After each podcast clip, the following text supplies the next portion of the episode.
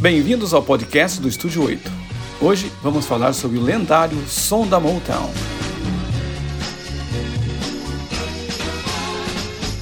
O nome Motown foi criado a partir do apelido da cidade de Detroit na época, quando concentrava a maioria das montadoras de carro dos Estados Unidos, The Motor Town. E, diferente de qualquer estúdio, o som da Motown não se baseava nos equipamentos, nem nas salas amplas cheias de recursos técnicos. O som da Motown foi criado 100% a partir do material humano, da criatividade e talento dos técnicos, músicos e artistas que trabalharam naquela pequena garagem.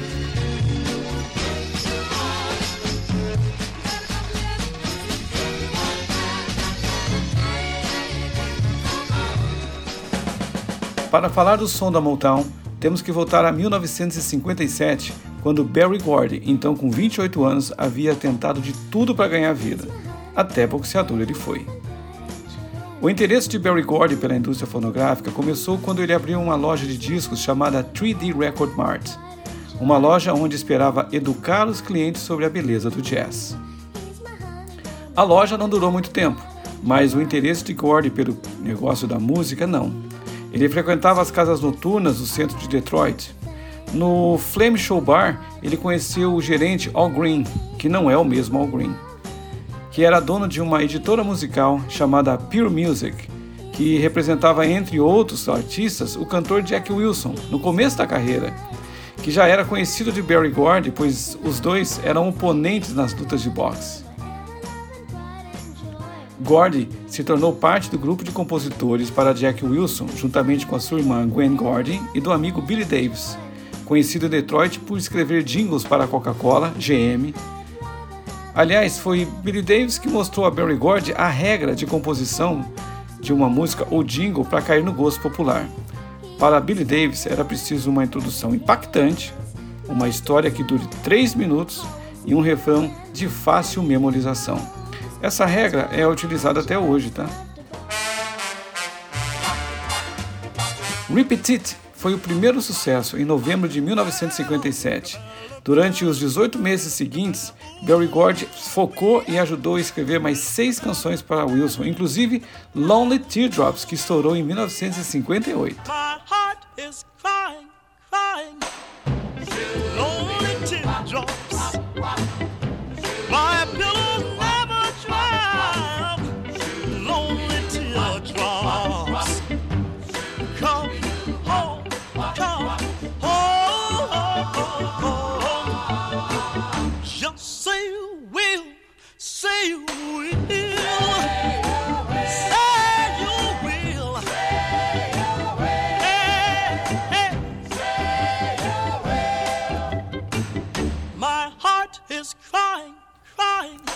Entre 1957 e 1958, Gordy escreveu e produziu mais de 100 músicas para vários artistas.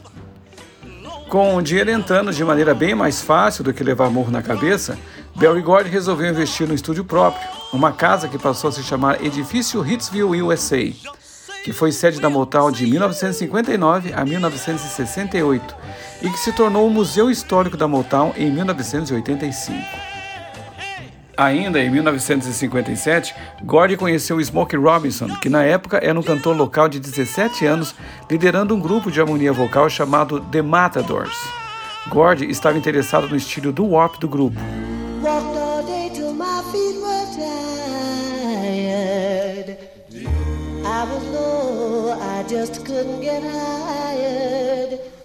Saw a sign in a grocery store help is light, and we need some more. I got a job.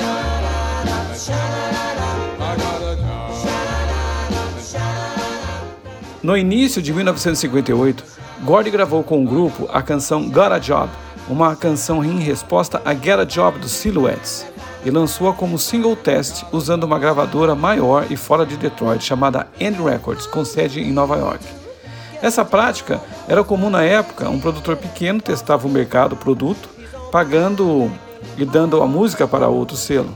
A partir dessa tática, ele lançou vários singles tests até se sentir seguro e colocar o nome de sua empresa na frente dos lançamentos.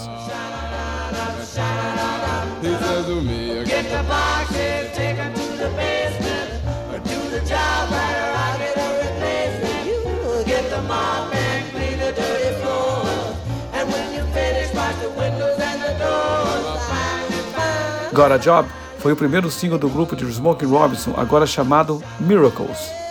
Gord gravou vários outros discos mantendo o arranjo semelhante, só que agora pela United Artists. Com seu produto ganhando mercado, Barry Gordon investiu em equipamentos e chamou o engenheiro de som Mike McLean, que era expert nos equipamentos Altec e que tinha acabado de terminar a instalação do novo estúdio da Chess Records. Com o estúdio pronto, Barry viu a necessidade de ter uma house band para que a estratégia de imitar a linha de montagem da Ford Motors desse certo. A ideia era produzir música usando o mesmo conceito na fabricação de carros.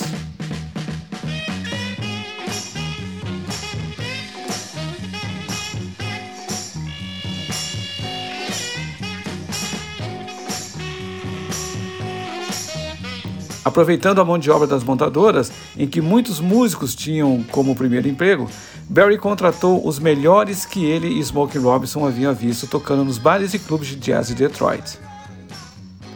Assim, começou a ser formado o primeiro e mais respeitado grupo de músicos de estúdio de todos os tempos, os Funk Brothers.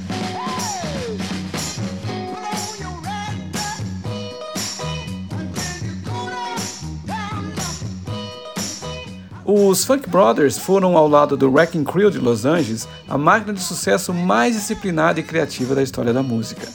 Com a Motown a todo vapor, a linha de montagem de Barry Gordy fazia com que eles trabalhassem de 3 a 4 músicas por sessão de 3 horas. Num dia normal de trabalho, consistia em duas sessões de 3 horas. Eles chegaram a 8 sessões por dia, ou seja, 24 horas.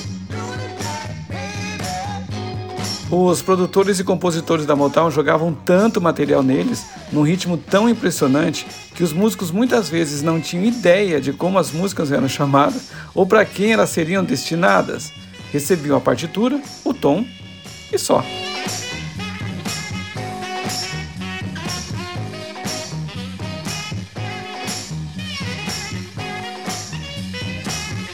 Além de sua capacidade de trabalhar de forma rápida e inteligente, esses músicos foram capazes de gerar material que era irretocáveis, mesmo quando eram mixados no formato mono.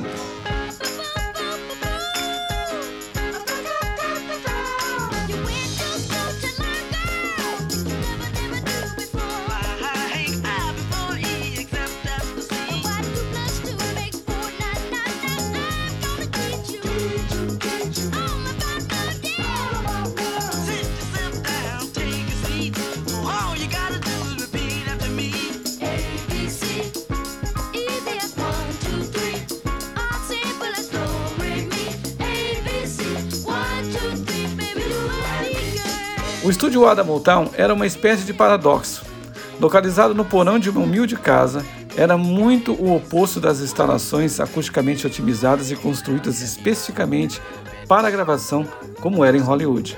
No entanto, estava tão bem equipada quanto a concorrência. O estúdio A era apenas um retângulo, medindo 12 metros por 4,5 e pé direito de 4 metros. O famoso piano de cauda Steinway dominou o espaço, deixando relativamente pouquíssimo espaço depois que microfones, cadeiras e suportes de partitura foram montados, e numerosos cabos pendurados pelo teto renderam ao estúdio o apelido de Snake Pit, o ninho de cobras.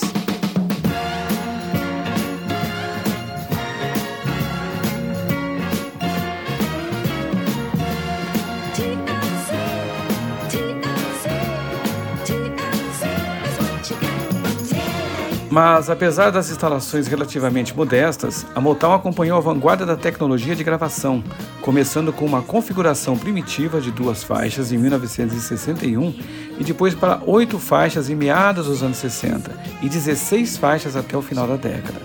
O diretor técnico Mike McLean montou um novo console da Motown em 1964 que consistia em um mixer Western Electric em 1939 modificado por ele complementando por dois submixers de montagem em rack, um Ampex MX10 de 4 entradas e um Mix Altec 1567A de 5 entradas.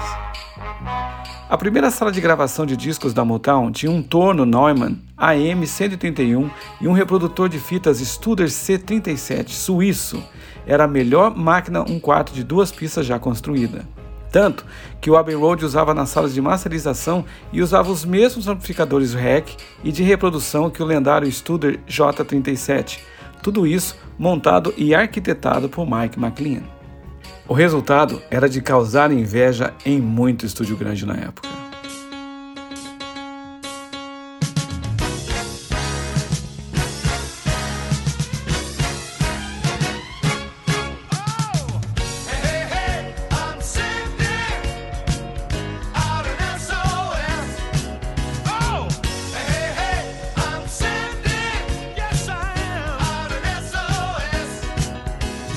Ao longo da história da Motown, dois times de músicos chamados The Funk Brothers, os originais, que entraram em 1959, e o que foi criado em 1966, quando o estúdio se mudou para Los Angeles.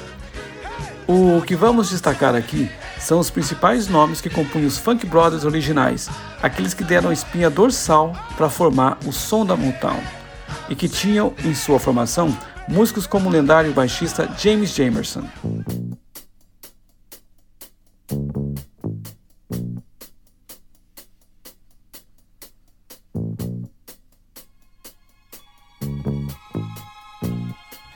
James Lee Jamerson nasceu no dia 29 de janeiro de 1936 e morreu no dia 2 de agosto de 1983. Não creditado na maioria dos sucessos da Motown na década de 60 e também no início de 70. A Motown não listava crédito de músicos de sessão em seus lançamentos até 1971. Mesmo assim, ele é considerado um dos baixistas mais influentes da história da música. Sua musicalidade e habilidades técnicas o levaram a criar linhas de baixos únicas, propulsivas que eram centrais para o Motown Sound. A genialidade de James Jamerson era tão grande que por muitas vezes ele deixava gravado a linha de baixo, mesmo sem ter a banda e sem as partituras. Ele imaginava a música. Devido à sua forma de trabalhar, e também a sua genialidade, James Jamerson foi considerado tão indispensável para a gravadora que ele foi um dos primeiros músicos que eles assinaram um contrato com exclusividade, com um salário de 250 dólares por semana em 1964, mil dólares por semana em 68, aproximadamente cerca de 7 mil dólares por semana hoje. James Jamerson caiu em depressão logo depois que a Motown deixou Detroit. Ele não seguiu com a companhia, pois nenhuma garantia foi dada aos músicos. Aliás, é, foi uma sacanagem que o Barry Gordy fez. O projeto de mudança para Los Angeles era tratado como um segredo mortal dentro da gravadora. Apenas dentro da gravadora, Barry Gordy e Smokey Robinson sabiam de todas as tratativas. Barry Gordy tratava isso com agentes locais de imóveis e também com os técnicos locais para fazer a mudança praticamente em, assim, em segredo total. Somente 15 dias antes da mudança é que os técnicos e os músicos foram avisados. Com essa súbita mudança, poucos deles seguiram para Los Angeles. Todo mundo ficou desempregado.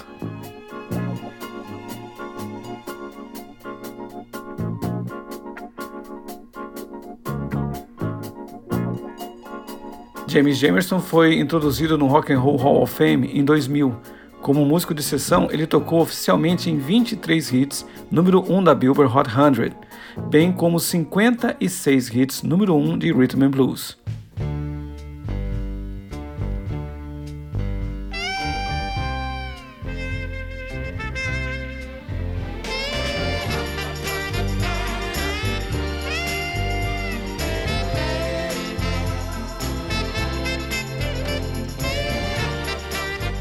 Joe Hunter.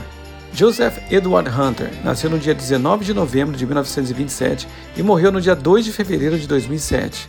Um dos Funk Brothers originais, embora seu tempo com os Funk Brothers tenha sido muitíssimo curto, seu teclado era parte integrante do Motown Sound. Hunter deixou uma impressão duradoura em futuros músicos de sessão da Motown e artistas como Stevie Wonder. Ele também produziu e arranjou várias faixas de soul durante a década de 60 ele estava envolvido com a Pipe Piper Productions. Alguns dos artistas com quais Hunter pôde ser filiado são Dennis D. Edwards, The Hesitations, Fred Butler e John Lee Hooker. Entre as muitas gravações que ele tocou piano estão Shop Around, dos Miracles, Do You Love Me, The Counters, Pride and Joy, do Marvin Gaye, Heatwave e Come Get These Memories, com Martha Reeves e The Vandellas.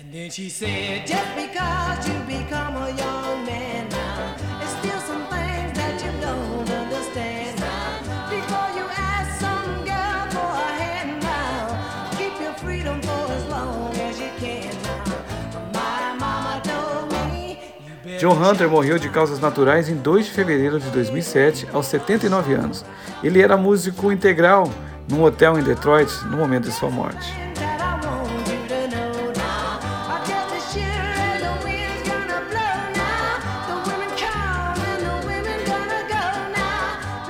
Van Dyke nasceu em Detroit e foi quem substituiu John Hunter como tecladista e líder da banda dos Funk Brothers.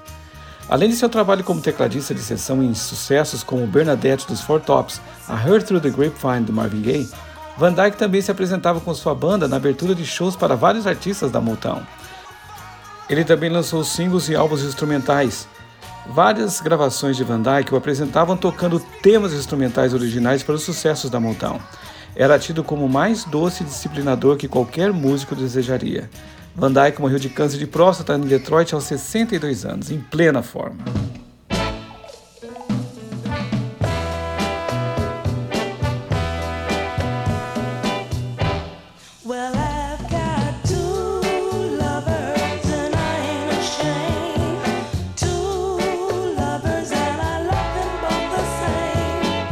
Robert White. Robert Willie White nasceu no dia 19 de novembro de 1936 e morreu no dia 27 de outubro de 1994. Antes de ser um funk brother, ele excursionou com The Mongols e aos 25 anos mudou para Detroit. Ele trabalhou como músico de estúdio na pequena Anna Records e mais tarde se tornou um dos três guitarristas principais da Motown, junto com Joey Messina e Eddie Williams. O trio era tão próximo que usa apelidados de Orion Session, em referência ao biscoito, porque era assim: o Robert White, negro, o Joe Messina, branco, e o Eddie Willis, negro. Robert é mais conhecido por escrever e executar o riff de guitarra no single número 1 um dos Temptations e talvez o maior sucesso e referência da Motown, My Girl. Esse daqui, ó.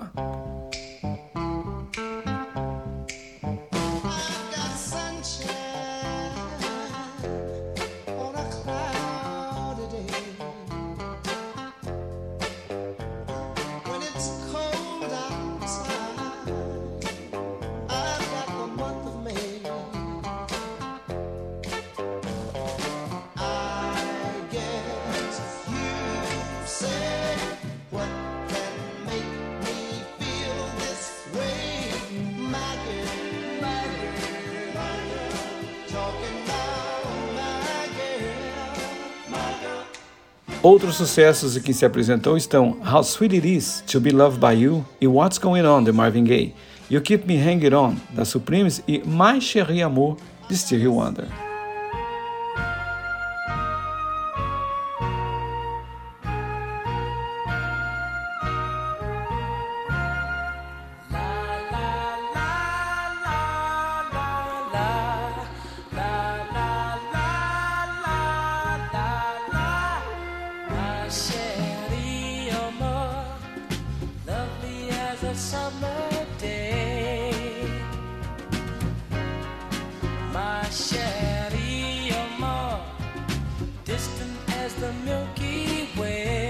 White se mudou para Los Angeles junto com a Motown. Ele também excursionou com os Temptations na década de 80 e foi coproprietário de um estúdio de gravação. Ele morreu de complicações da cirurgia cardíaca em outubro de 94, aos 57 anos.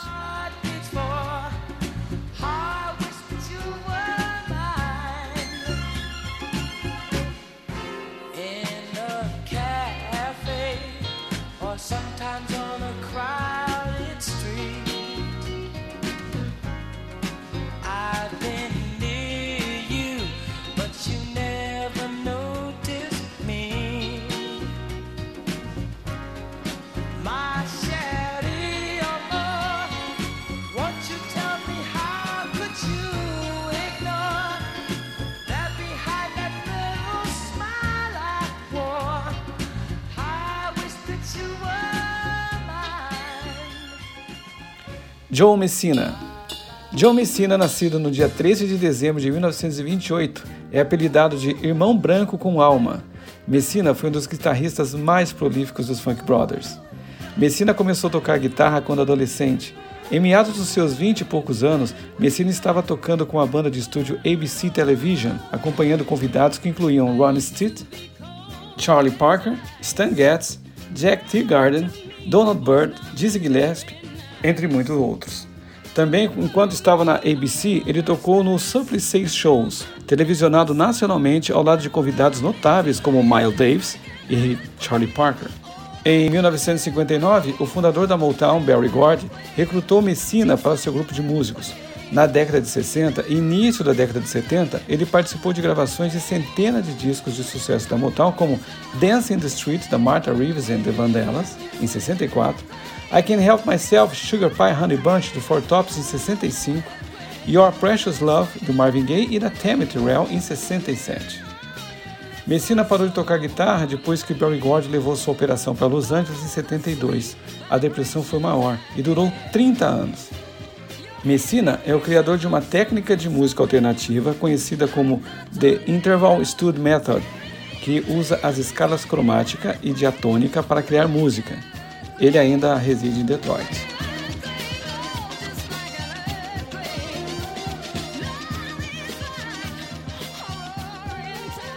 Para fechar a Oriole Sessions, falaremos agora do mais sorridente guitarrista da Motown, Ed Chank Willis.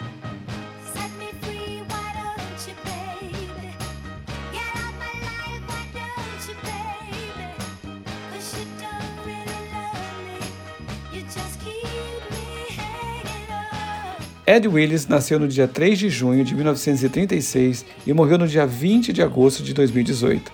Nascido em Granada, Mississippi, Willis era conhecido por estilo característico de riffs. Chegou na Motown também em 59 para formar o trio junto com Joe Messina e Robert White. Entre as gravações em que Willis se apresentou estão Please Mr. Postman, das Marvelettes, The Way You Do the Things You Do, dos Temptations, e You Keep Me Hanging On, das Supremes.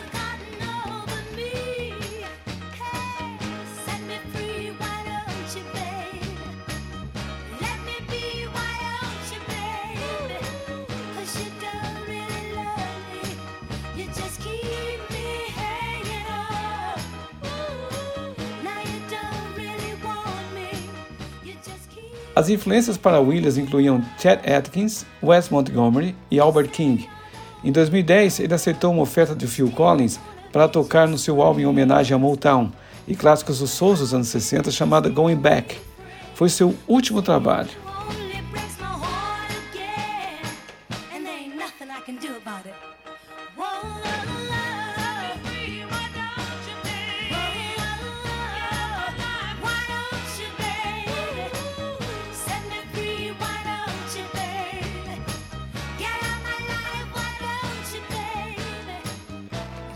William Benny Benjamin nasceu no dia 15 de junho de 1925 e morreu no dia 20 de abril de 1969.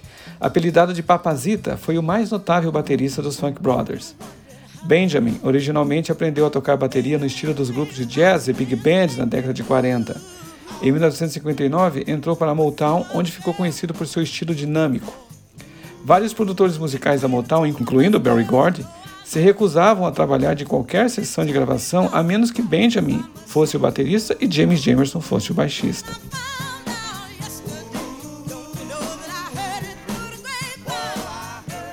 Os Beatles eram tão fãs dele que enviaram baquetas novas quando encontraram com Barry Gordy no Reino Unido. Entre as músicas da Motown para quais Benjamin tocou estão as faixas Money That's What I Want, Shop Around the Miracles, Do You Love Me The Counters, bem como sucessos posteriores como Get Ready, My Girl dos Temptations, Uptight, Everything Alright do Stevie Wonder, I Heard Through the Grapevine de Gladys Knight e Going to the Go-Go com Miracles.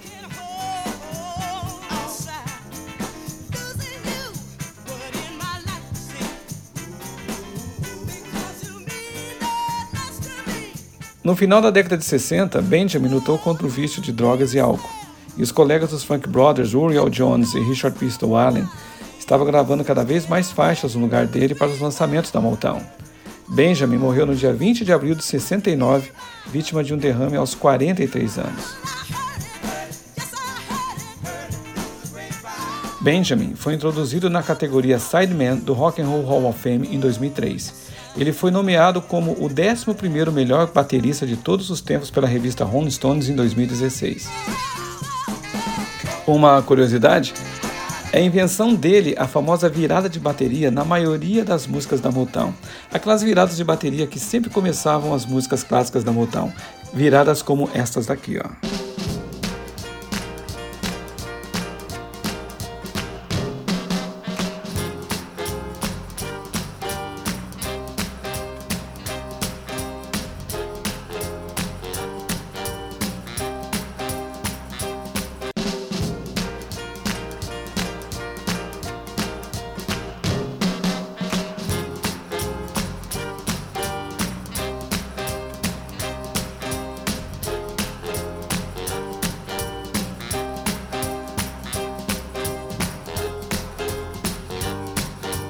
Uriel Jones nasceu no dia 30 de junho de 1934 e morreu no dia 24 de março de 2009. Jones foi contratado pela primeira vez pela Motown como substituto do baterista Benny Benjamin, junto com Richard Pistol Allen. Ele ganhou espaço à medida que as gravações aumentavam e a saúde de Benjamin se deteriorava. Hits em que Jones tocou bateria incluem Ain't No Mountain High Enough, Ain't That Peculiar de Marvin Gaye, Cloud9 e I Can Get Next to You Ain't You Proud to Beg dos Temptations, What Becomes of the Broken Heart, Jimmy Ruffin e For Once in My Life, Stevie Wonder.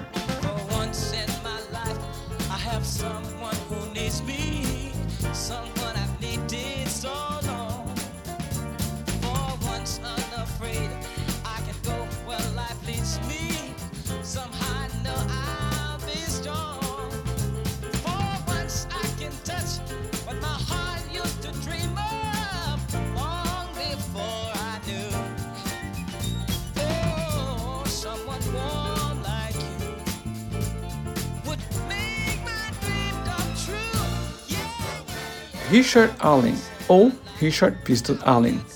Allen foi o mais marrento baterista da banda Funk Brothers, tinha que ter um, né? Usava com frequência seu, seu tradicional chapéu de cowboy durante as sessões de gravação. Ele era o baterista preferido do trio de compositores Brian Holland, Lamont e Eddie Holland, o famoso Holland Dozier Holland, nos anos 60. Hits para os quais Allen tocou bateria incluem Wave de Martha Reeves e The Vandella, Sign Sing Delivery, I'm Yours, de Stevie Wonder, The Way You Do the Things You Do, The Temptations, How Sweet It Is to Be Loved by You, to Marvin Gaye.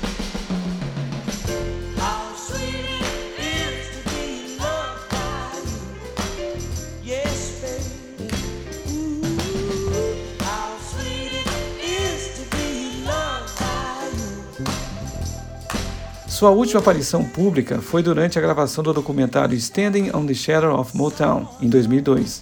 As gravações foram feitas em abril e Allen morreu de câncer em junho de 2002 em Detroit, aos 69 anos, quatro meses antes do filme ser lançado.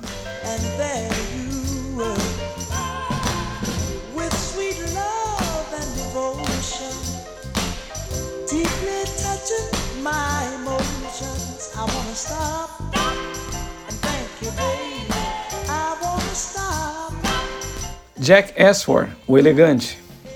Jack Ashford nasceu no dia 18 de maio de 1934. É o mais famoso por tocar pandeiro em centenas de gravações da Motown. Ashford mudou-se para Los Angeles em meados da década de 70, mas a Motown havia mudado seu modo de operar. E no início dos anos 80, Ashford viu que já não havia mais espaço para ele e viu que era o fim da sua carreira na música. Após a morte de Ed Willis em 2018, Ashford é um dos dois últimos membros vivos dos Funk Brothers, junto com Joey Messina. Canções notáveis em que Ashford tocou pandeiro incluem Nowhere to Run, da Martha Reeves and the Vandella, You Catch Me Love, da Supremes, I Heard Through the Grapevine, da Marvin Gaye, e Don't Leave Me This Way, da Thelma Houston. Sua atuação mais definitiva é em War, de Edwin Starr.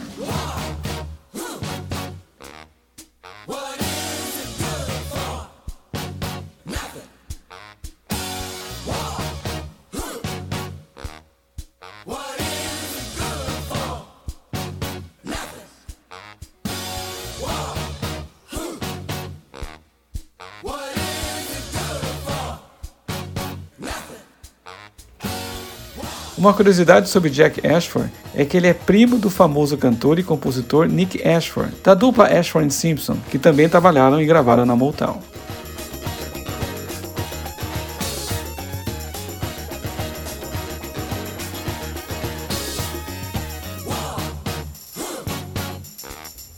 Eddie Bongo Brown, percussionista, Eddie Brown nasceu no dia 13 de setembro de 1932 e morreu no dia 28 de dezembro de 1984. Nasceu em Clarksdale, Mississippi, e foi criado em Memphis, Tennessee. Brown era o percussionista dos Funk Brothers. Entre as principais performances estão I Know I'm Losing You, dos Temptations, e What's Going On, do Marvin Gaye.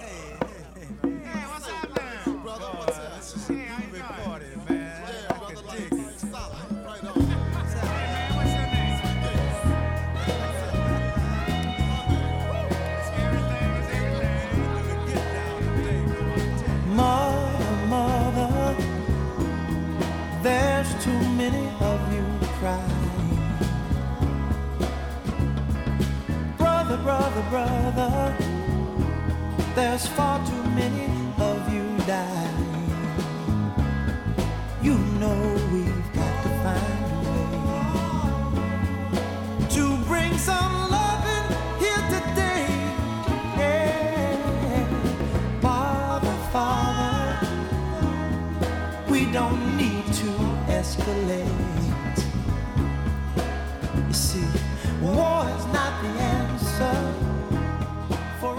Edry sempre foi o músico preferido de Marvin Gaye. Durante a carreira, ele sempre o chamava para suas gravações e shows. Ele morreu em Los Angeles no dia 28 de dezembro de 1984, aos 52 anos, oito meses depois da morte de Marvin.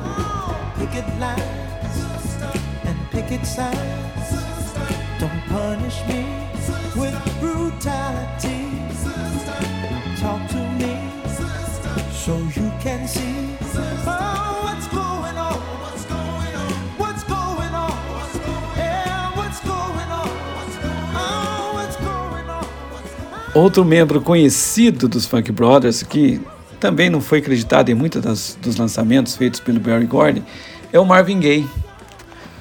Marvin Pence Gaye Jr. nasceu no dia 2 de abril de 1939.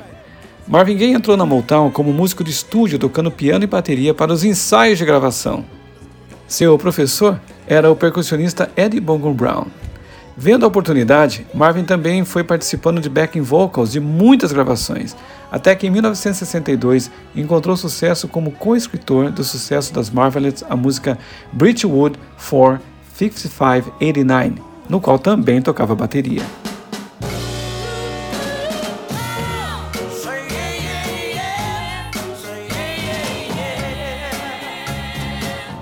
O primeiro hit solo foi Studborn Kind of Fellow, que foi lançado mais tarde em setembro, alcançando o número 8 das paradas de Rhythm and Blues da Billboard.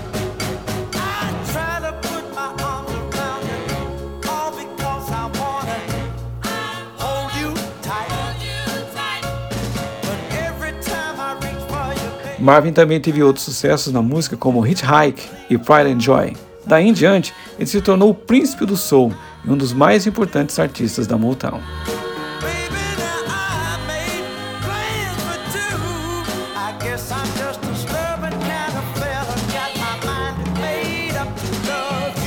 Na véspera de seu aniversário, Marvin interveio em uma briga entre seus pais, na tarde de 1 de abril de 1984, na casa da família em Los Angeles. Marvin se envolveu em uma briga física com seu pai, que atirou duas vezes. O tiroteio ocorreu no quarto de Marvin ao meio-dia e 38. Ele foi declarado morto a uma hora e um minuto, um dia antes de completar 45 anos. Seu último álbum foi Midnight Love, gravado pela CBS Records, que continha o sucesso Sexual Healing.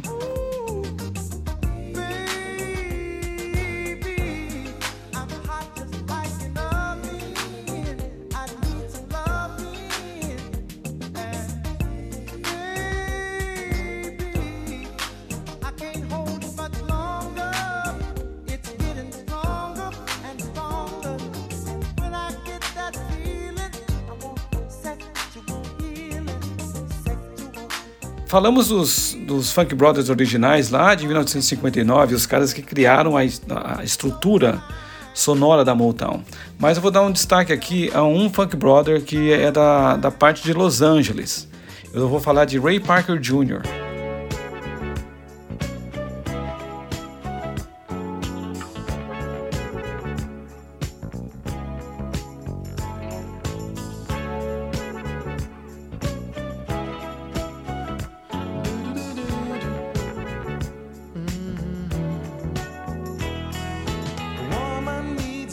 Ele começou como músico aos 16 anos. Em 1972, foi guitarrista convidado de Stevie Wonder na turnê do álbum Talking Book. Em 1973, ele se tornou um músico da fantástica The Love Limited Orchestra de Barry White, que o tratava como um filho menor. Parker também escreveu músicas e gravou para The Carpenters, Bill Cosby, Rufus and Chaka Khan, The Supremes, Aretha Franklin, Dennis Williams, Bill Withers, Temptations, Boss Skaggs, Dave Foster, Gladys Knight and the Pips, Honeycomb, Harry Hancock, Tina Turner e Stevie Wonder.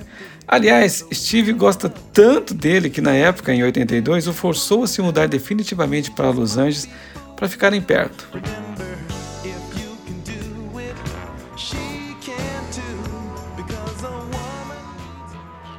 Em 1984, seu maior sucesso foi Ghostbusters, da trilha sonora do filme.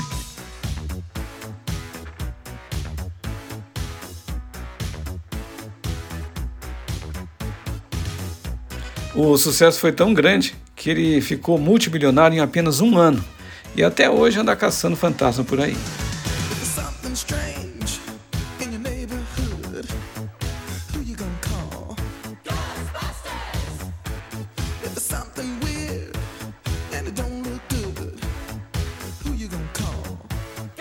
Outros destaques dos Funk Brothers de Los Angeles estão Melvin Wawa Watson Radin, um, esse cara foi tão espetacular que a maneira dele de tocar o pedal wah é, virou referência para todos os músicos negros dos Estados Unidos. A partir daí, esse pedal praticamente ficou eh, linkado ao seu nome.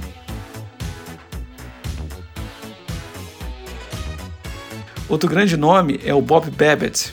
Logo quando a Motown chegou a Los Angeles, Bob Babbitt foi contratado para fazer as vezes de James Jamerson. A tarefa, apesar de dura, foi feita com competência. Isso fez com que seu nome fosse reconhecido por artistas também fora da Motown. Sua mais marcante participação é a criação do memorável riff da canção It's Gonna Take a Miracle,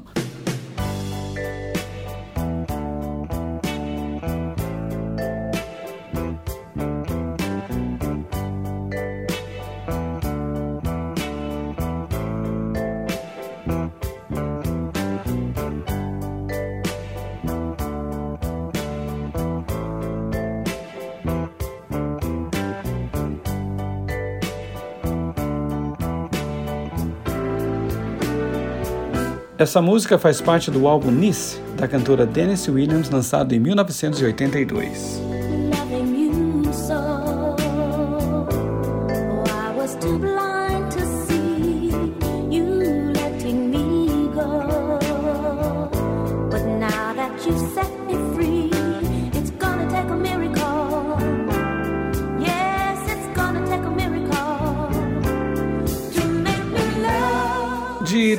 Instrumentos que passaram pela Motown, o mais famoso é o piano de cauda da Steinway.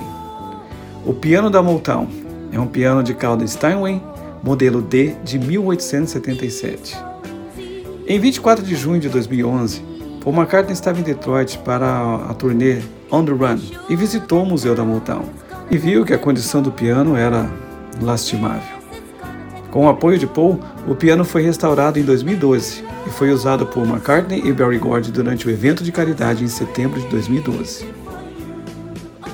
Muitos estúdios e artistas e técnicos tentaram nas últimas décadas recriar o som da Motown. Mas, como disse Jack Ashford no documentário sobre a Motown, é impossível criar algo que depende de muitos fatores que devem ocorrer ao mesmo tempo. Todos têm que estar juntos, no mesmo local, no mesmo horário e fazendo a mesma arte. Quem possibilita isso é o Ser Supremo, e somente Ele é quem poderá repetir tal fato.